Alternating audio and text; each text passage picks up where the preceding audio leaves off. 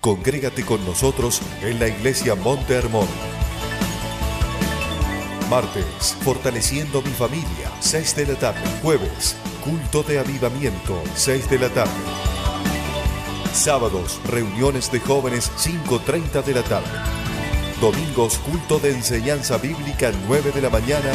Culto evangelístico, 4 de la tarde. Estamos ubicados en la colonia Santa Julia. Contamos con amplios parqueos. Iglesia Monte Hermón, tu hogar espiritual.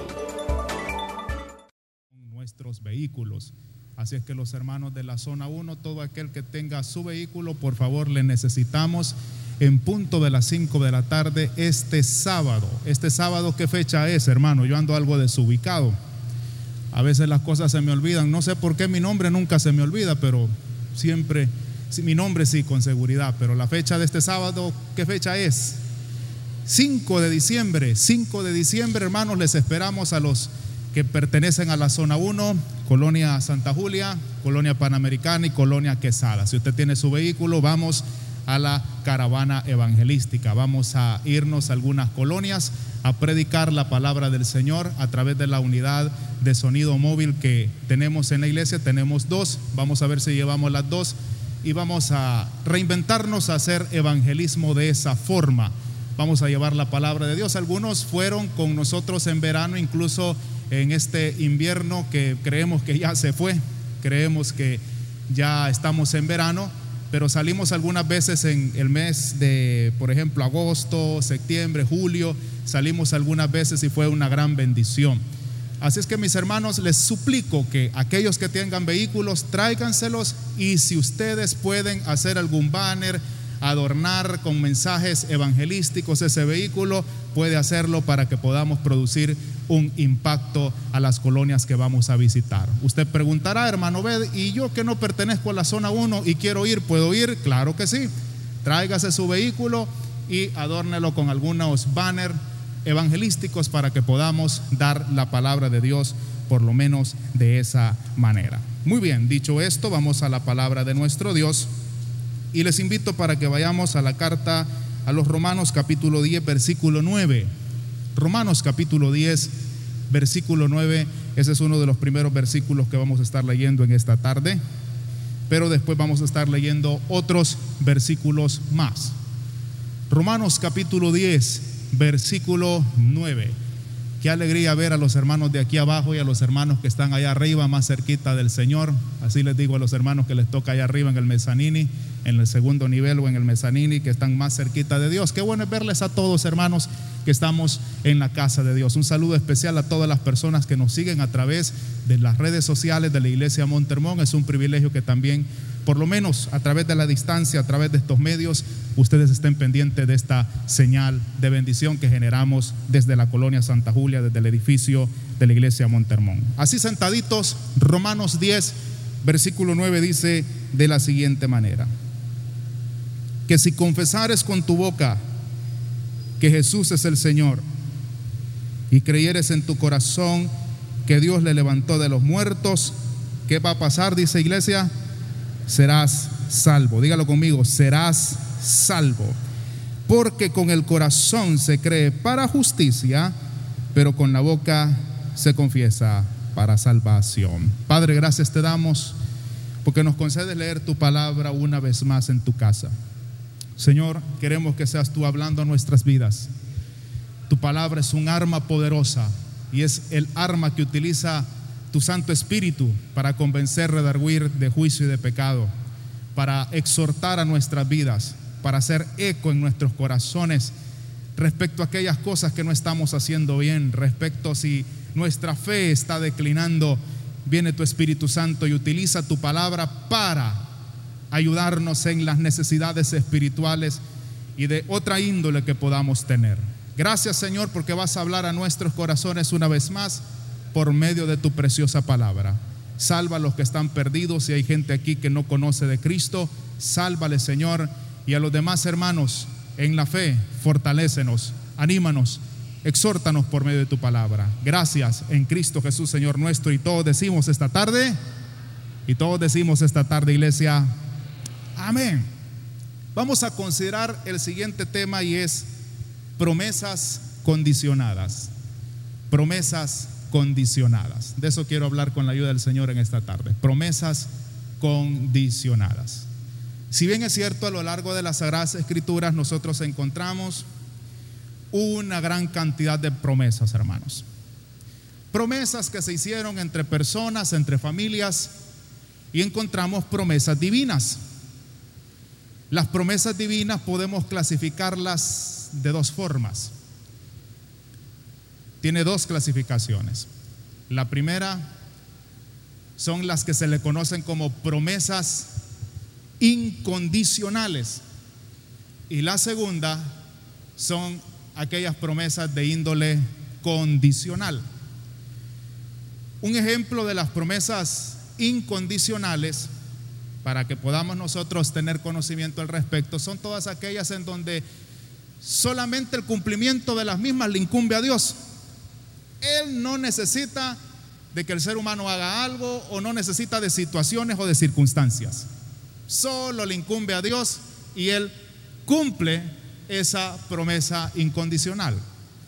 Por ponerles un ejemplo, cuando Noé sale con su familia del arca, Noé dice la palabra de Dios que hizo un altar y adoró a Dios juntamente con su familia. Y Dios se comprometió, Dios hizo una promesa a Noé y una promesa para toda la humanidad, obviamente. ¿Cuál fue esa promesa? De no volver a destruir a la humanidad, el mundo entero, con otro diluvio. ¿Hizo esa promesa Dios o no la hizo? ¿Cumplió esa promesa Dios o no la cumplió? Independientemente, hermano, de las situaciones que se estén dando en el mundo, independientemente de lo que el ser humano pudiera hacer en contra de Dios, Dios se comprometió a dar esa promesa y es una promesa incondicional. Hasta el día de hoy, Dios de manera universal, de manera global, no ha destruido el mundo terráqueo por medio de otro diluvio. Una promesa incondicional también fue la promesa de un redentor. El Señor nos prometió que iba a mandar a un Salvador. Sí, a pesar de que Israel estaba en pos de la idolatría, a pesar de que Israel en su gran mayoría habían abandonado a Dios, se habían olvidado de Dios, y a pesar de lo que los gentiles íbamos a hacer, de la reacción que íbamos a tener ante el Evangelio, ante el mensaje del Mesías, ante su sacrificio, Él envió un Salvador. Él envió un Redentor. Y Cristo Jesús vino a morir en el madero de la cruz y por Él somos salvos. Por Él podemos obtener grandes beneficios los cuales Él conquistó en el madero de la cruz. Esa fue una promesa incondicional. Él promete un redentor y así lo cumplió. Esas son las promesas incondicionales, pero existen las promesas condicionales. Y las promesas condicionales son aquellas en donde Dios hace su parte, pero Dios le exige también al ser humano, le exige a sus hijos, que deben de comprometerse a hacer lo que Él pide para adjudicarse el cumplimiento de esa promesa. No sé cuántos entendimos eso, amén. O sea que las promesas condicionales, Dios pone una condición, pues. Dios nos condiciona a nosotros. Si cumplimos la condicionante de Dios, entonces viene Dios y va a cumplir esa promesa que Él nos está dando. Y la palabra de Dios está llena de muchas promesas condicionadas en donde Dios se compromete a cumplir siempre y cuando el ser humano, siempre y cuando su hijo se responsabilice a cumplir la parte que le corresponde. Yo quiero hablar algunas promesas, quizás pueden ser las más comunes, existirán más promesas en la palabra de Dios, obviamente que sí, pero por razones del tiempo es necesario que toquemos solamente estas que traigo a colación en esta oportunidad. Una primera promesa condicional que quiero mencionar en esta tarde es la promesa de la salvación. Lo leímos en el versículo 9, versículo 10 de Romanos capítulo 10, donde el apóstol Pablo le dicta a su secretario Tercio, porque Tercio fue el escritor de la carta, Todos los pensamientos, los conceptos teológicos que están aquí, fue el apóstol Pablo que se los dictó a su secretario llamado Tercio. Y Pablo les informa a esta gente, a la comunidad de cristianos en Roma, que deben de confesar a Jesús como su Señor y Salvador. Y si creen que Dios le levantó de entre los muertos al Hijo de Dios, entonces van a obtener salvación. Ahí hay una promesa y es la promesa de la salvación. Y si yo lanzara una encuesta a todos los de la ciudad de San Miguel, a todos los del país al cual pertenecemos, El Salvador, si lanzamos una encuesta a nivel mundial y preguntáramos, ¿quiere usted ser salvo de la condenación eterna? Y supongamos que todo mundo creyera que sí existe una condenación eterna, ¿qué cree usted que la gente va a decir? ¿Cuál fue va a ser la respuesta de la gente? La gente inmediatamente va a decir, sí yo quiero ser salvo. Yo quiero escapar de la ira de Dios. Yo quiero escapar de la condenación eterna. Yo me quiero ir para el cielo. Yo quiero estar con Jesús. Yo quiero disfrutar de las glorias futuras. Todo mundo va a decir que sí. Diga un fuerte amén todo aquel que quiere salvación. Los que no dijeron amén, después los invito y pasan acá al frente y yo con gusto oro y si no me levantan la mano desde donde están y vamos a orar para que puedan obtener salvación. Que el Señor los toque a través de esta palabra en esta tarde. ¿Cuántos quieren la promesa de la salvación? Ahí cambia la cosa. Todo el mundo quiere salvación. Pero si usted se fija en este pasaje, como en otros pasajes de las Sagradas Escrituras que hablan en torno a la promesa de la salvación, la salvación está condicionada. Hay requisitos que cumplir, hay una condicionante que hay que cumplir. Y según lo que manifiesta Pablo a los romanos en este versículo 9 y versículo 10 del capítulo 10, dice que lo que debemos de hacer es confesar con tu boca. No es que otro va a confesar por ti. No es que otro va a decir, acepto a Cristo como mi Señor y mi Salvador. Y lo va a hacer en nombre mío. Es con tu boca que debes de confesar a Jesús como tu Señor, como el que va a mandar tu vida, como el que va a controlar tu vida, como el que va a dirigir los destinos de tu vida de aquí en adelante. Esa es la condición. Y creer de que Dios levantó de entre los muertos a Jesús. Esas son las condicionantes que establece Dios si tú quieres salvarte. ¿Salvarme de qué? Salvarme del castigo eterno. Si tú quieres salvarte, necesitas confesar a Jesús como tu Señor. Y no cualquiera lo hace. La palabra del Señor dice que aquel que tiene algún espíritu demoníaco no puede llamar a Jesús Señor, no puede confesarlo como Señor y Salvador, no puede. A veces uno le dice a la gente, diga que Jesús es mi Señor, y a veces la gente no quiere decir Jesús es mi Señor. Y cuando sucede eso, uno tiene gran sospecha de que seguramente existe influencia terrible de demonios en esa persona porque no quiere proclamar a Jesús como su Señor. Pero aquel que ha entendido el mensaje del Evangelio, aquel que quiere la salvación y cree de que Jesús es el único que puede garantizar la salvación, lo confiesa como su Señor y cree, tiene fe de que Dios victoriosa y poderosamente le levantó de entre los muertos al tercer día. Todo aquel que quiere salvación simple y sencillamente tiene que hacer eso. Yo no sé usted, pero yo un día confesé a Jesús como mi Señor. Un día yo reconocí que Cristo no se quedó en la tumba como Mahoma, como los papas, como Buda y como un montón de gente que ha creado religiones a más no haber, que se han quedado en la tumba y ya están desintegrados ahí, ni huesos hay, no hay nada de osamentas ahí, quizás cabello ni cabello hay. Pero el Cristo que yo recibí como mi Señor y como mi Salvador, Él no se quedó en la tumba, Él estuvo muerto, pero Él se levantó victoriosamente al tercer día y más de 500 hermanos lo vieron.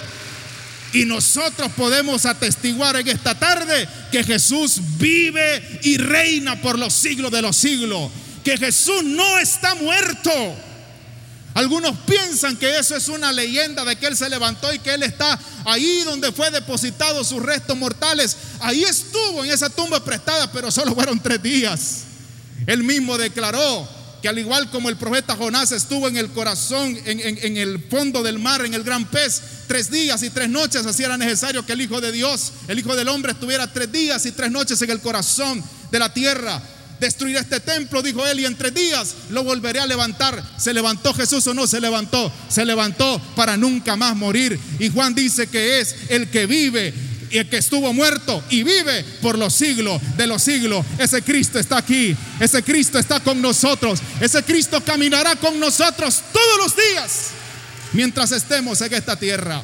Si tú quieres salvación, si tú quieres vida eterna, necesitas confesar a Jesús. No, es que la salvación no es a tu manera. Necesitas confesar a Jesús como tu Señor. Necesitas reconocerlo como tu Salvador. Necesitas reconocer lo que Él se levantó de entre los muertos si quieres salvación. No es como te enseñaron tus padres, no es como enseña la religión, no. No es según el Evangelio, según San Yo, es como dice el Señor Jesús en su palabra. ¿Quieres ser salvo? Necesitas cumplir la condicionante del Señor. ¿No es cierto que el Antiguo Testamento dice, y más adelante dice aquí el apóstol Pablo, que todo aquel que invocar el nombre del Señor va a ser salvo? ¿Cuántos lo hicimos un día? Amén. Levanten la mano los que están agradecidos por la salvación que se ha alcanzado por medio de Cristo. Un día lo hicimos. Invocar significa esto.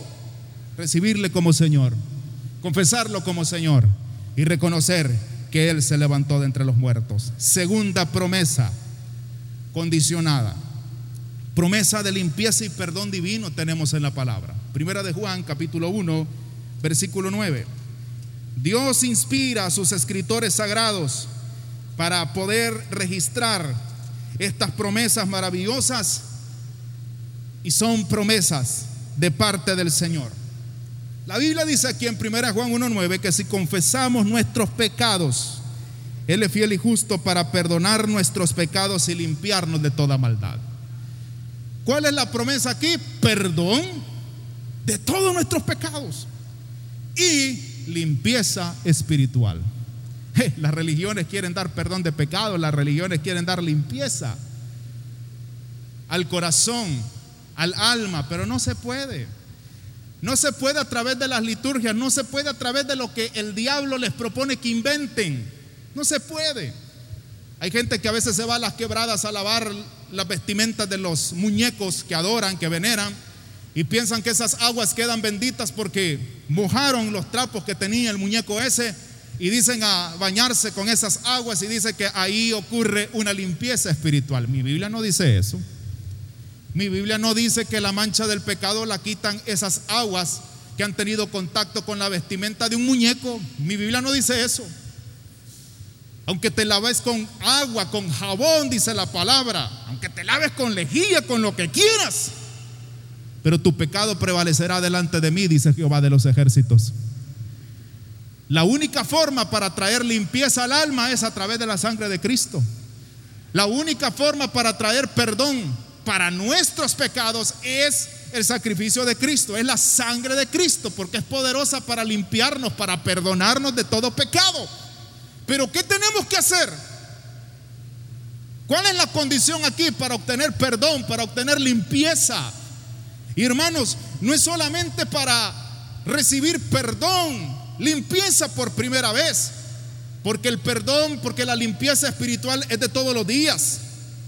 El apóstol le escribe a una congregación, a una gran cantidad de gente que ya era cristiana, porque hermanos, en el día a día le fallamos a Dios de múltiples formas, de múltiples maneras. Usted me podrá decir, hermano, yo no le he fallado al Señor este día, ya me mintió. Porque con algún pensamiento, con alguna cosa tan insignificante que a veces consideramos que no podemos fallarle a Dios, le estamos fallando a Él. Esta promesa es para no cristianos y también para cristianos. Porque nosotros como cristianos, como hijos de Dios, necesitamos perdón, necesitamos la limpieza espiritual de parte del Señor, pero lo que tenemos que cumplir para obtener esta promesa es confesar nuestro pecado ante Dios, ser sincero. Si es posible, le agrego una cosita más, ser puntual, preciso, decirle al Señor, Señor, en esto yo te fallé. En esto yo te ofendí, Señor. perdóname. Porque muchas veces nosotros, por ejemplo, cuando vamos a dormirnos en la noche, algunos oran, otros no, pero hay gente que ora y dice, Señor, si en algo te fallé este día, oiga, oiga qué orgullo, ¿verdad? Si en algo te fallé en este día, usted sabe muy bien si le falló o no le falló al Señor. Y lo más seguro es que se le falló, entonces confiese específicamente cómo, de qué manera usted le falló al Señor. Solo así va a poder adjudicarse la promesa de perdón y limpieza espiritual. Todos los días. Y si es posible, amada iglesia, después que hayamos fallado a Dios, no lo queríamos hacer quizás, pero después que le fallamos, inmediatamente pidámosle perdón a Dios. No es cierto, no nos ha pasado a todos que hay algo dentro de nosotros que no nos deja quietos. Hay algo que nos inquieta a nosotros cuando le llegamos a fallar al Señor y empezamos a sentir algo en nuestro corazón y decimos, ¿y qué pasa? ¿Y por qué me siento así? ¿Sabe qué es lo que sucede? Es que la influencia del Espíritu Santo no nos deja a nosotros tranquilos y nos está redarguyendo, nos está diciendo, le fallaste al Señor, le fallaste. Hay gente que se pone a llorar. Y por eso dijo Cristo, bienaventurados los que lloran. ¿Y quiénes son los que se adjudican esa bienaventuranza? Son todos aquellos que reconocen que son débiles, humanamente hablando, que le pueden fallar a Dios y piden perdón, reconocen su debilidad, que le fallaron a Dios. Y dice Jesús que esos son los que van a recibir consolación. ¿Cómo van a recibir consolación? Como confesaron, como puntualizaron su pecado, le dijeron al Señor en esto te fallé. Entonces viene la consolación de parte del Señor y el Espíritu Santo, que no nos estaba dejando quietos después de haberle fallado al Señor, viene y nos dice, ya fuiste perdonado. Y entonces viene otra vez ese gozo maravilloso de la salvación en cada una de nuestras vidas. Si tú quieres esta promesa, séle sincero a Dios. Seámosle sinceros a Dios. Iglesia amada, nunca se te olvide, no hay nada más precioso en esta vida que ser sincero con Dios, sincero con uno mismo y sincero con los demás. ¿Cuántos dicen amén a esa afirmación? Eso es lindo. Pruébalo a partir de hoy y verás que tendrás una vida en la cual disfrutarás el perdón y la limpieza del Señor. Tercera promesa condicionada, promesa de sabiduría.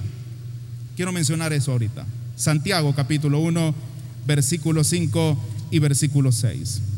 Santiago 1, versículo 5 y versículo 6. Tal vez tú has venido a la casa de Dios pidiendo al Señor sabiduría en esta tarde, porque necesitas tomar decisiones. Todos los días estamos tomando decisiones. Todos los días, no solamente al final de un año. Por ejemplo, al final de este 2020, no solamente en este año vamos a tomar decisiones, también viene el 2021, vamos a tener que tomar decisiones mientras estemos en esta vida y necesitamos la sabiduría. Y hay promesa de sabiduría para nosotros en la palabra. 1.5 de Santiago, si alguno de vosotros tiene falta de sabiduría, ¿qué tiene que hacer? Ahí vienen las condiciones. Pídala a Dios. ¿Cuántos quieren más sabiduría? Hermanos, es importante la sabiduría divina. Dice la palabra en el libro de Proverbios, no te apoyas en tu propia prudencia. No creas ser sabio en tu propia opinión. No te apoyes en tu propia prudencia. Debes de reconocer con humildad que necesitas la virtud de parte del Señor que te capacite para tomar decisiones y equivocarnos y equivocarnos menos o equivocarte menos en esta vida. Dice Santiago, si tú quieres sabiduría, la promesa ahí está, pero tú tienes que empezar a pedírsela al Señor. Hay quienes no piden sabiduría a Dios, no son lo suficientemente humildes para decir, Señor, yo necesito de tu intervención. Seamos humildes. Cristo dijo, pedid. ¿Y qué va a suceder? Y se os dará. Buscad, hallaréis. Llamad, se os abrirá. Porque todo aquel que pide recibe, el que busca halla y el que llama, ¿qué va a pasar? Se le va a abrir. Dice Santiago, pídala a Dios, el cual da todos abundantemente y sin reproche, y le será dada. Pero aquí viene otra condición en el versículo 6. Pero pida con fe, no dudando nada porque el que duda es semejante a la onda del mar que es arrastrada por el viento y echada de una parte a otra. La condición aquí es pedir, pero no dudando. No dudando para nada. Hermanos, cuando estamos orando, a veces por sabiduría o estamos orando para pedirle a Dios por otras cosas, no es cierto que a veces el enemigo pone duda. No es cierto que a veces el diablo ahí está lanzándonos algunos pensamientos negativos y crees que Dios te va a conceder lo que estás pidiendo. El diablo es así, hermano. A todos nos ha pasado que el diablo empieza a minar nuestra mente, a minar nuestro corazón, a poner incredulidad. Y estamos orando con fe y el diablo viene y nos pone a nosotros la duda de que el Señor nos está escuchando, que el Señor nos puede llegar a responder nuestra petición. El diablo es así. Yo he escuchado a grandes siervos del Señor que les ha pasado lo mismo que a todos nosotros nos ha sucedido. O sea, el diablo es tan fino, el diablo es tan terrible, el diablo es tan atrevido. Por eso es que el Señor dice a través del escritor a los hebreos que sin fe es imposible agradar a Dios. Hay que tener fe. Cuando venga un mal pensamiento de esa índole, repréndalo en el nombre de Jesús. Y usted diga, aunque tu diablo quieras meterme que no cree en Dios, fíjese qué, qué, qué patético es el diablo. Él le mete a la humanidad que Dios no existe, él le mete duda a la humanidad y él bien sabe que Dios existe. Y él cree en Dios. Así nos dice Santiago, pues, que los demonios creen y hasta tiemblan. Y todos ellos quieren meterle duda a la humanidad. Imagínense qué patético, ¿verdad? Y patético también para aquellos que se la creen. No dudemos del poder de Dios. No dudemos de que en Dios hay suficiente sabiduría para todos aquellos que la desean. Cada vez que tú necesites sabiduría, acude a esta promesa y cumple estas condicionantes. Pídela con fe, no dudando, no dudando para nada. Aunque vengan esos malos pensamientos, repréndelos en el nombre de Jesús. Y la sabiduría de Dios vendrá para tu vida. Y sabrás sobrellevar los aspectos que se te vengan en el día a día. Cuarta promesa condicionada. Vaya conmigo a Éxodo capítulo 15, versículo 26. Éxodo capítulo 15, versículo 26. Oiga lo que dice la palabra de Dios aquí. Éxodo 15, 26. Lea conmigo atentamente y veamos, descubramos cuál es la promesa aquí. Y dijo, si oyeres atentamente la voz de Jehová tu Dios, e hicieses lo recto delante de sus ojos, y dieres oído a sus mandamientos, y guardares todos sus estatutos, ninguna enfermedad de las que envía los egipcios te enviaré a ti porque yo soy Jehová, ¿qué? Tu sanador. Porque yo soy Jehová, tu sanador. Aquí encontramos una promesa condicionada y es la promesa de la sanidad divina. Yo no sé cuántos aquí están esperando un milagro divino, un milagro de sanidad en su cuerpo, en el cuerpo de algún pariente, de algún amigo, de algún hermano en Cristo, de algún conocido, no sé. Pero en la palabra tenemos promesa de sanidad. Aquí tenemos una promesa de sanidad. Dios se compromete a ser nuestro sanador. En otras palabras, Dios se compromete a ser nuestro médico por excelencia. Y como médico divino, al Señor no se le dificulta sanarnos de nada. ¿Cuántos oyeron eso?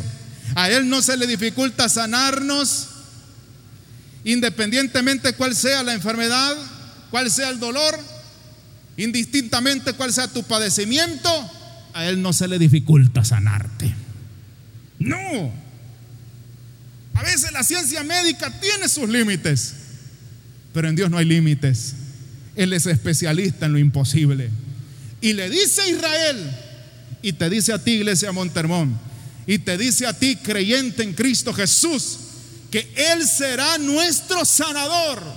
¿Y cuántos queremos que Él sea nuestro sanador siempre? ¿Cuántos lo queremos como médico por excelencia siempre? Amén o no amén, hermano. Lo queremos como médico por excelencia. Tenemos un Dios que sana. ¿A cuántos Dios los ha sanado más de alguna vez? Levanten la mano. Puedes en 30 segundos decirle, Señor, gracias porque me has sanado. Puedes darle una alabanza al Señor y decirle, yo reconozco que tú eres sanador. Yo reconozco que tú haces milagros y has hecho grandes cosas en mi vida. Y lo puedes seguir haciendo. Lo imposible no existe para Él. A mí me gusta una frase que siempre la digo, Él es especialista en hacer posible lo imposible, hacer realizable lo irrealizable. El Señor es así. Pero aquí también nos informa la palabra de Dios que este seguro médico que vamos a tener como hijos de Dios dependerá si nosotros oímos la voz de Dios si nosotros, óigase bien lo que dice la palabra, si nosotros guardamos los mandamientos de Dios, si andamos en rectitud, si hacemos su voluntad, entonces la sanidad divina está garantizada. ¿Sí? Por eso es que, no sé si usted recordará, parece que segundo Crónica 20 lo dice, cuando aquel gran rey Ezequías le llega a informar el gran profeta Isaías, ordena tu casa, oh rey, porque hoy te vas a morir. Ay, hermano, qué terrible noticia esa.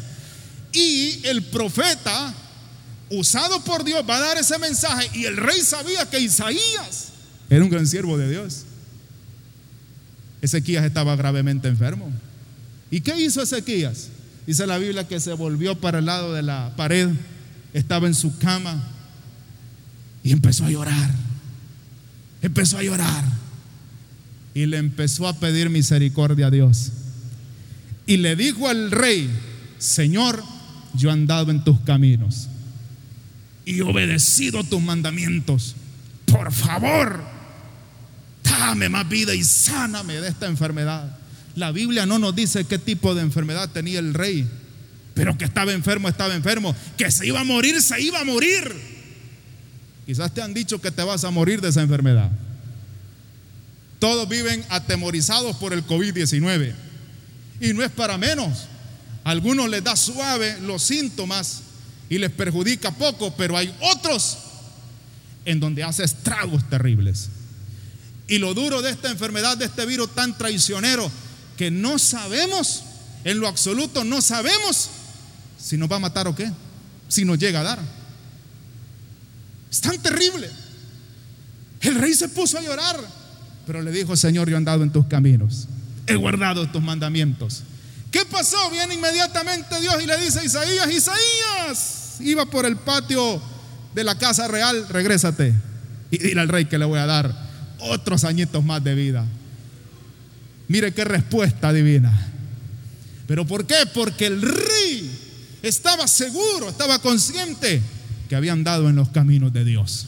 Amado hermano, si tú estás enfermo en esta tarde y si has ajustado tu vida a la palabra, si has vivido bajo la voluntad de Dios, espera en esta promesa divina, que esta promesa ya, ya casi se va a cumplir en tu vida.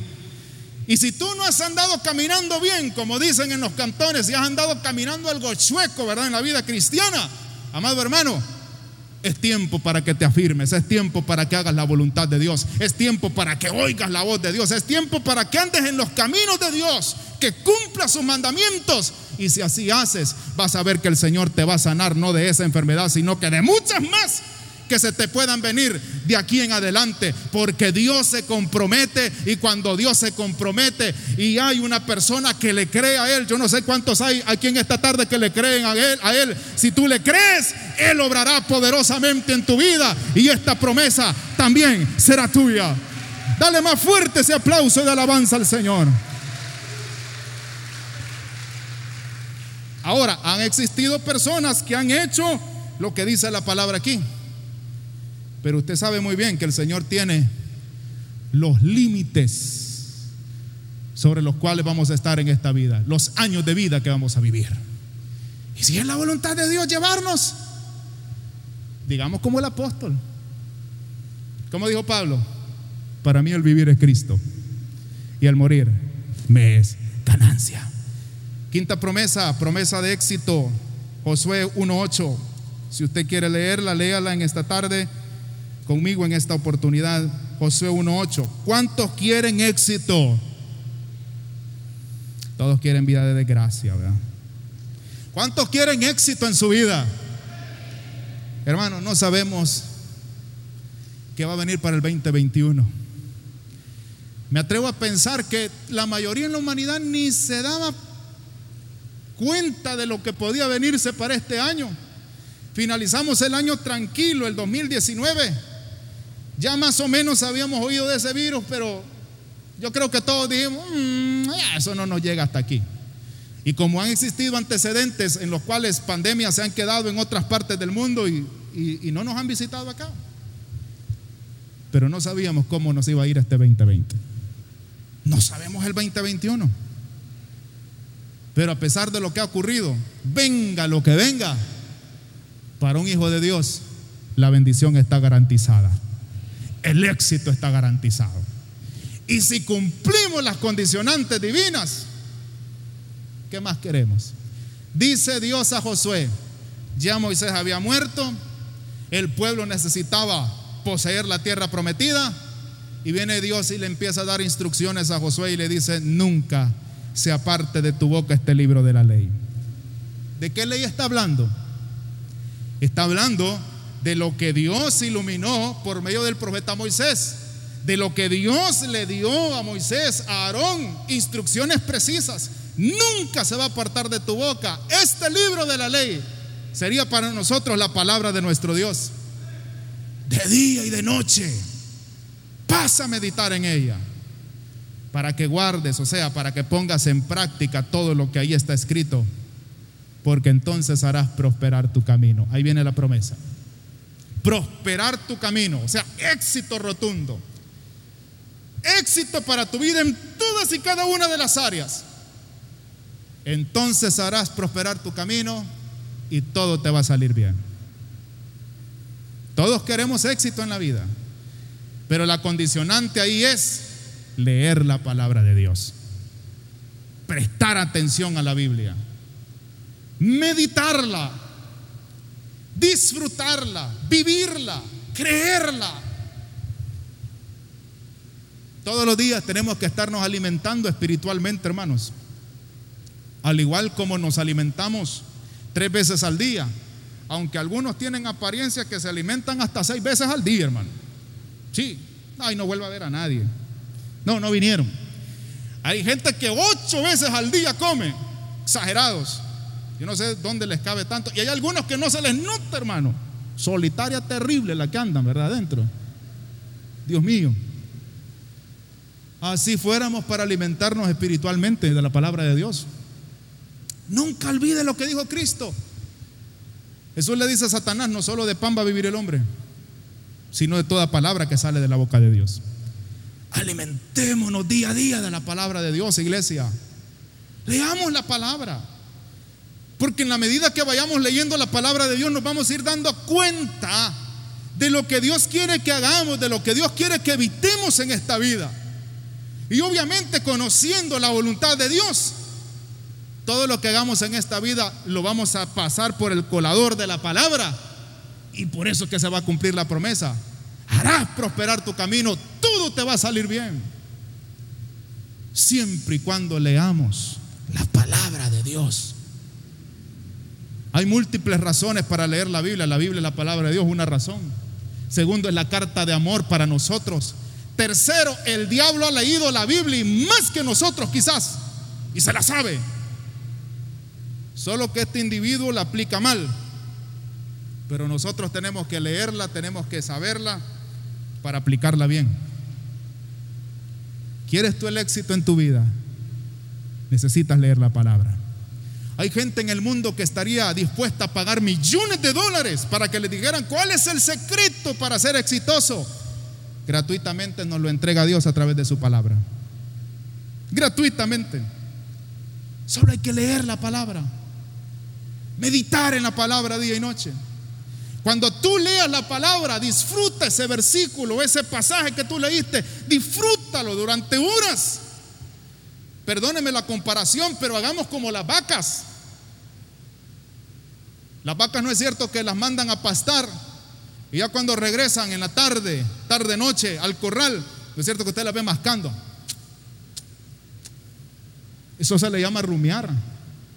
Todo lo que ellas consumieron durante la mañana, durante la parte de la tarde, eso es lo que están mascando y lo están disfrutando y lo están disfrutando. Aunque lo hayan comido a las 7, aunque lo hayan comido a las 9 de la mañana, pero ellas están mascando, mascando y mascando y disfrutándolo. Perdóneme la comparación, pero ¿por qué no rumiamos la palabra de Dios? Eso es meditar en la palabra, estarla disfrutando, pensar en ella. Y cuando así hagamos, vamos a alcanzar el éxito en todo. Seis, promesa de protección está condicionada en la palabra de Dios. Salmo 34, versículo 7, usted se lo sabe de memoria. ¿Qué dice ahí David después de haber caído donde los filisteos y estuvo a punto él de morir? Le dijeron al rey Abimelech, rey de los filisteos, aquí está David es tiempo que cobremos venganza. Y lo mandaron a traer a David y David fingió estar loco. Empezó a segregar saliva y andaba escribiendo en las paredes. Todo aquel que escribe en la pared, usted ya sabe qué es, ¿verdad? Fingió estar loco David. Y entonces el rey dijo, yo para qué quiero más locos, para qué quiero más bufones aquí en la corte real. Que se largue este tipo. Sáquenlo de los contornos de nuestro reino. Y así fue. Era una estrategia militar que ocupaban en ese tiempo los soldados cuando caían ante sus enemigos. Dios le dio esa habilidad a David para que hiciera de esa forma. Y David salió ileso y por eso escribe el Salmo 34. Por eso David dice, el ángel de Jehová, dígalo conmigo en esta tarde iglesia, el ángel de Jehová acampa alrededor de los que le temen y los defiende. Aquí hemos compartido estudio bíblico respecto al ángel de Jehová y el ángel de Jehová era una cristofanía en el Antiguo Testamento. Y eso como es, hermano, cristofanía significa era una manifestación de Cristo Jesús directamente. Era el mismo Cristo, el ángel de Jehová. Porque el ángel de Jehová aceptó adoración. El ángel de Jehová aceptó que se le inclinaran ante él y lo adoraran y lo bendijeran. Entonces David está diciendo que el ángel de Jehová, o sea, Jesús, acampa alrededor. Pero ¿de quiénes? Ahí viene la condicionante. Si tú quieres seguridad física, si tú quieres protección para tu vida en esta tierra, en este mundo donde lo más seguro es lo inseguro, necesitas temer a Dios. Necesitas apartarte del mal, como dice el proverbista, que el temor a Jehová es apartarnos del mal. Eso necesitas hacer. Si necesitas protección para este día, si necesitas protección para mañana, si necesitas protección en donde quiera que vayas, necesitas vivir bajo el temor de Dios. Andar bajo el temor de Dios. Hay gente que a veces busca tentar a Dios. Por eso es que Cristo le dice al diablo, no tentarás al Señor tu Dios, porque imagínese lo que le decía aquel. Tírate del pináculo del templo miras esto, haz lo otro, tentando al Señor. Hasta le citó Biblia, a, su ángel, a sus ángeles mandará cerca de ti para que tu pie no tropiece en piedra. Pero esa promesa es para cuando nos ocurra una circunstancia difícil y que nosotros no la andábamos buscando, hermano. Pero hay gente tan, ¿verdad? Que si mira una balacera, rápido van allá a ver, ¿y qué, pasó? ¿Qué pasó? Pa, pa, pa, ¿Y por qué el Señor no me cuidó? ¿Y cómo te va a cuidar si sos irresponsable con tu vida? Si no andas bajo el temor de Dios. Hay que ser, hermanos, prudentes. Hay que vivir bajo el temor de Dios. Hay que apartarnos de lo malo. Cuando hagamos así, entonces la protección divina estará garantizada para nosotros. ¿Cuántos están agradecidos con Dios por su protección, hermano? Si tú y yo estamos en su casa en esta noche, es porque hay un Dios que vive y reina por los siglos de los siglos, que ha cuidado hasta el día de hoy de nuestras vidas. Y si nos ha cuidado hasta hoy porque hemos andado bajo el temor de Él, andemos bajo el temor de Dios y Él seguirá guardando nuestras vidas, guardando nuestras familias. ¿Alguien puede darle alabanza al Señor en esta tarde? Siete, hay promesas de paz en la palabra. Promesas de paz. Hoy en día existe intranquilidad, existe mucha ansiedad, existe mucha angustia en la mayoría de los seres humanos. El profeta Isaías establece, inspirado por Dios, en su libro en el capítulo 26, versículo 3, tú guardarás en completa paz aquel cuyo pensamiento en ti persevera. Dios promete a través del profeta guardarnos de establecer paz en nuestras vidas. Pero la condición cuál es? Según lo que dice ahí ese pasaje, 26.3 de Isaías, la condición es meditar siempre en Dios. Hermano, no ande pensando tanto en el coronavirus, en el COVID-19, en el COVID, como dicen algunos. Deje de andar pensando tanto en eso. Es cierto que tenemos que cuidarnos, pero ¿por qué no medita más en el poder de Dios? ¿Por qué no piensa más en las promesas de Dios? Ya deje de estarse enfocando tanto en su problema. Si usted se enfoca tanto en su problema, usted va a vivir angustiado. Usted va a vivir ansioso, usted va a vivir preocupado, usted va a vivir afanado. Si Esteban se hubiese concentrado en las pedradas que le estaban cayendo, que le iban a caer, si se hubiese concentrado en las injurias que le estaban haciendo, eh, Esteban hubiera perdido el control y los hubiera insultado a todos aquellos que estaban arremetiendo en contra de él. Pero ¿qué hizo mejor Esteban? Puso sus ojos en el cielo y vio sentado a Jesús a la diestra de Dios Padre. Concentremos nuestra mirada en el Señor. Meditemos en el Señor. Tú guardarás en completa paz aquel cuyo pensamiento en ti persevera. Piensa constantemente en el Señor. Y cuando pienses en su palabra, cuando pienses en sus promesas, cuando pienses en lo maravilloso, en lo incomparable, en lo increíble que es tu Dios, entonces tendrás paz en tu corazón. Número 8, hay promesa de cobertura para nosotros en la palabra, pero también está condicionada. Mateo capítulo 28, versículo 19 y versículo 20. El último versículo, la parte final sobre todo, nos encanta de ese pasaje que acabo de decirles. Mateo 28, versículo 19 y versículo 20. Cuando hablo de promesa de cobertura me estoy refiriendo a la presencia del Señor Jesús. La última parte del versículo 20 nos encanta a todos. Y yo estaré con vosotros todos los días hasta el fin del mundo, dice Jesús. ¿Promesa o no? ¿Verdad que es promesa? ¿Y cuál es la promesa? Jesús se compromete a estar con nosotros todos los días su presencia misma con nosotros. Mm, pero muchas veces no nos ponemos a pensar en la condicionante que está arribita.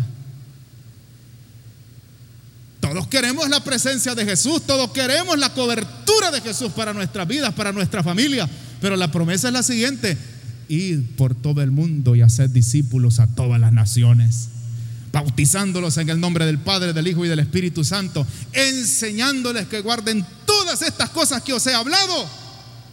Y yo estaré, dice el Señor, con ustedes todos los días hasta el fin del mundo. ¿Cuándo promete el Señor estar con nosotros todos los días hasta el fin del mundo? ¿A quiénes les promete el Señor? Aquellos que evangelizan, aquellos que hacen discípulos, aquellos que están compartiendo la palabra de Dios. Ah, hermano, pero es que yo no puedo de tú a tú predicarle a alguien porque me puede contagiar. Usa las redes sociales. Transmisiones de la iglesia, compártelas. Llenemos las redes sociales de palabra de Dios, compartamos de la palabra de Dios, salgamos a las caravanas evangelísticas y ahí estaremos predicando la palabra de Dios, tratando la manera de hacer discípulos. Alguien me dijo, no, es que yo ya no voy a los cultos, hermano, porque ya no hay cultos especiales, me dijo. Pero es que el Señor no nos ha mandado a hacer cultos especiales, aunque al decir verdad, todos los cultos para mí son especiales. ¿Saben por qué son especiales? Porque la presencia de Dios está en el culto. ¿Cuántos creen que aquí está el Señor en este culto? Este culto es especial como todos los que van a ver. Pero el Señor casi no nos mandó a estar haciendo aquí, haciendo allá para, para que la gente venga y toda la cosa. El Señor nos mandó a ser discípulos. Nos manda a ser discípulos, a predicar su evangelio. Así que hagamos eso. Y la presencia de Jesús estará garantizada en nuestras vidas. Con esto finalizo número 9. Hay muchas más que pudiera mencionar. Hay promesas de prosperidad en la palabra. Malaquías, último libro del Antiguo Testamento. Malaquías capítulo 3, versículo 10. Trae todos los diezmos al alfolí, dice el Señor y hay alimento en mi casa. Y probadme ahora en esto, dice Jehová de los ejércitos. Ahí está lo que es la condicionante. Y viene la promesa. Si no os abriré la ventana de los cielos y derramaré sobre vosotros bendición hasta que sobreabunde. Promesa de prosperidad el Señor nos manda a que diezmemos. Aquí Dios reclama a través del profeta Malaquías a Israel varias cositas. Hay una, todo el libro de el profeta Malaquías está lleno de reclamos. Y uno de los últimos reclamos que hace el Señor es, ustedes me han robado, no están dando los diezmos, no están dando las ofrendas. Entonces dice el Señor, den los diezmos, den las ofrendas. Y si ustedes hacen así, si ustedes obedecen en eso, ¿Qué dice Dios? Yo abriré las compuertas de los cielos y derramaré bendición hasta que sobreabunde. El diezmo tenemos que darlo, hermanos, por gratitud, porque ya Dios nos bendijo. Pero mire lo lindo que es el Señor. Porque a través de nuestras ofrendas, a través de nuestras finanzas, honramos a Dios. Y así dice el proverbio, honra a Jehová con tus bienes y con las primicias de todos tus frutos. Y también hay promesa ahí. Entonces serán llenos tus graneros de mosto o sea, va a haber sobreabundancia. Y como estamos honrando a Dios a través de nuestras finanzas, Él se encargará de honrarte a ti. De que nunca falte el alimento en tu casa. De que la provisión de Dios estará ahí garantizada para los tuyos, para tu vida, para tu familia. Entonces son algunas promesas que pudiera mencionarles en esta tarde. Dios las ha prometido pero exige de cada uno de nosotros cooperación. ¿Cooperación en qué sentido? En que seamos obedientes y cumplamos las condicionantes que Él ha establecido. Y si nosotros cumplimos las condicionantes, seremos adjudicadores de esas promesas lindas y podremos decir como el coro, las promesas del Señor mías son. Démosle un fuerte aplauso al Señor en esta tarde. Aleluya. Congrégate con nosotros en la iglesia Monte Hermón. Martes, fortaleciendo mi familia, 6 de la tarde. Jueves, culto de avivamiento, 6 de la tarde. Sábados, reuniones de jóvenes, 5.30 de la tarde. Domingos, culto de enseñanza bíblica, 9 de la mañana. Culto evangelístico, 4 de la tarde. Estamos ubicados en la colonia Santa Julia. Contamos con amplios parqueos. Iglesia Monte Hermón, tu hogar espiritual.